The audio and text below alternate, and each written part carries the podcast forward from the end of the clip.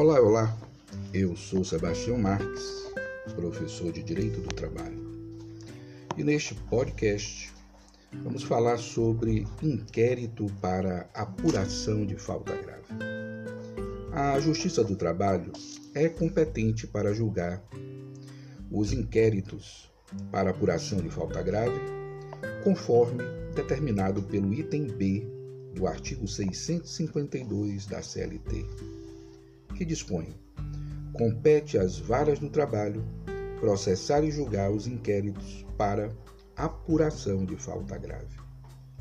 O inquérito para apuração de falta grave é ação judicial que tem como objetivo a extinção do contrato de trabalho dos empregados titulares de certas modalidades de estabilidade. Nesses casos, quando ocorre a prática de falta grave, a dispensa por esse fundamento exige o ajuizamento da referida ação. Essa ação tem previsão legal no artigo 853 da CLT, com o seguinte teor: Para a instauração do inquérito para apuração de falta grave contra empregado garantido com estabilidade, o empregador apresentará a reclamação por escrito à junta ou juízo de direito dentro de 30 dias contados da data da suspensão do empregado. É o empregador que possui legitimidade ativa para apresentar o inquérito judicial, buscando desconstituir por justa causa o contrato de trabalho do empregado e de alguns empregados estáveis. O TST, juntamente com a doutrina, entendem que nem todos os empregados portadores de estabilidade necessitam do inquérito para serem demitidos. Ao analisar o TST decidiu que a lei somente exige e autoriza o manejo de inquérito para apuração de falta grave no caso de empregados portadores da antiga estabilidade decenal, artigo 492 da CLT, e de estabilidade assegurada aos dirigentes sindicais, artigo 543.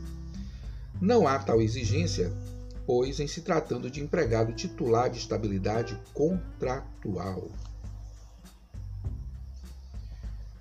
Logo, apenas aqueles empregados portadores de determinada estabilidade necessitam do inquérito judicial para apuração de falta grave, para serem dispensados por justa causa.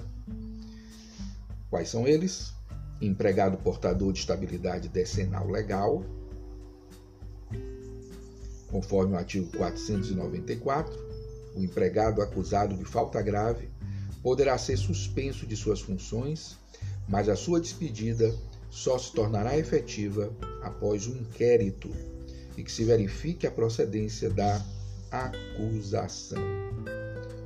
A estabilidade decenal legal, ou seja, aquela prevista no artigo 492 da CLT, não foi recepcionada pela Constituição Federal de 98.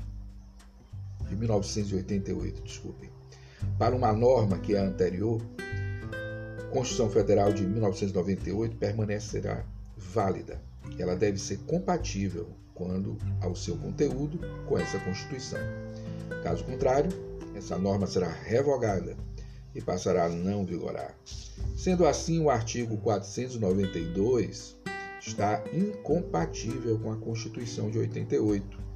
Mais precisamente, incompatível com o inciso 3 do artigo 7 da Constituição, que prevê o FGTS de forma obrigatória para todos os trabalhadores. Nesse sentido, cabe a observância da súmula 98 do TST.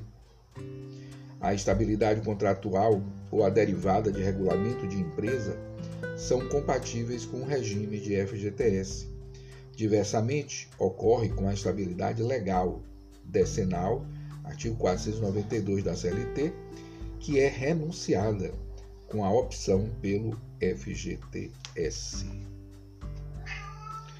O dirigente sindical, o TST, por meio da súmula 379, entende que o dirigente sindical somente poderá ser dispensado por falta grave, mediante a apuração em inquérito judicial.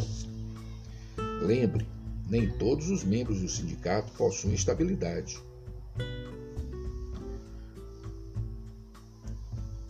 O diretor de cooperativa possui estabilidade. O empregado membro da CIPA, Comissão de Conciliação Prévia, possui também estabilidade. O membro do Conselho Curador do FGTS também possui. O membro do Conselho Nacional de Previdência Social também possui. Muito bem.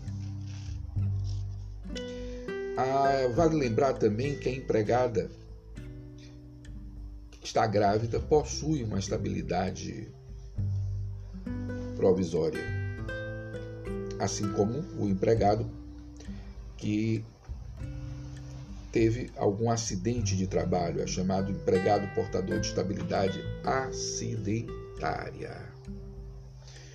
Muito bem, nos vemos na aula ao vivo. Um forte abraço a todos, até lá então.